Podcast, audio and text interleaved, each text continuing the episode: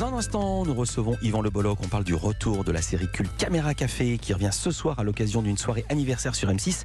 Mais d'abord, c'est l'heure des télescopages de Bruno Donnet. Bonjour Bruno. Bonjour Philippe. Tous les jours, Bruno, vous revenez ici sur la fabrique médiatique et ce matin, vous êtes venu casser l'ambiance. Oui, vous en avez parlé il y a un instant, Philippe. Hein, le baromètre annuel, celui qui mesure la confiance que les Français accordent aux journalistes, est en hausse. Une sacrée bonne nouvelle, puisque ça faisait des années qu'il baissait irrémédiablement et que la défiance à l'égard des médias grandissait dans l'opinion. Pour autant, et dans ce contexte enfin euphorique, j'ai eu envie de revenir sur une petite information, comment dire, tout à fait de nature à entretenir le cercle vertueux entre les journalistes et leur public, je vous raconte. C'est notre consoeur Ève Roger qui, reprenant un indiscret publié par la newsletter Politico, a popularisé cette nouvelle totalement édifiante avant-hier sur France 5 dans l'excellente émission C'est médiatique. Figurez-vous que la semaine dernière, deux jours avant les grandes manifs contre la réforme des retraites, le plus haut sommet de l'État a eu une riche idée.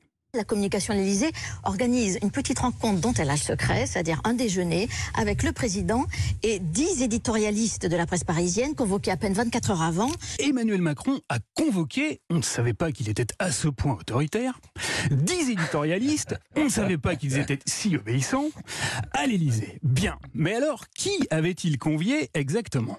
Alors on y trouve Guillaume Tabar du Figaro, Dominique Seux de France Inter et des Échos, Françoise Fressos du Monde ou encore Nathalie Saint-Cric de France Télévisions. Ok, la crème de la crème donc. Mais maintenant, pourquoi diable le président de la République souhaitait-il aussi urgemment déjeuner avec ces gars-là L'objectif de l'Élysée, c'est qu'Emmanuel Macron distille la bonne parole, donne lui-même les éléments de langage aux dix journalistes les plus influents de la presse parisienne, afin que la parole présidentielle infuse dans l'opinion et pourquoi pas l'influence. Alors, le président de la République croit pouvoir distiller la bonne parole et compte sur des journalistes pour influencer l'opinion. Mais non d'une pipe, on est en 2023 mes enfants, ça se passe plus comme ça. Plus comme ça pas si sûr, car Ève Roger a poursuivi ses investigations.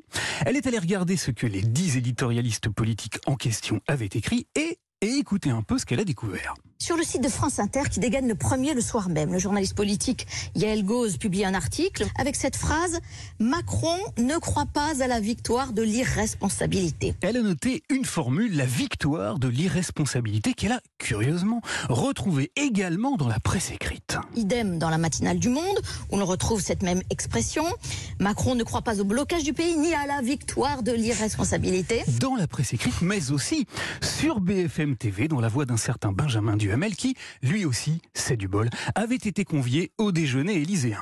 Côté exécutif, on explique qu'Emmanuel Macron ne croit pas à la victoire de l'irresponsabilité ni à un pays à feu et à sang. Bigre, comme le président de la République l'espérait, les éditorialistes ont donc très fidèlement distillé la bonne parole. Mais le meilleur est à venir et je voulais garder pour la fin, Philippe, car figurez-vous que, comme l'a savoureusement raconté Ève Roger, pour participer à ce déjeuner, l'Élysée a exprimé une petite condition.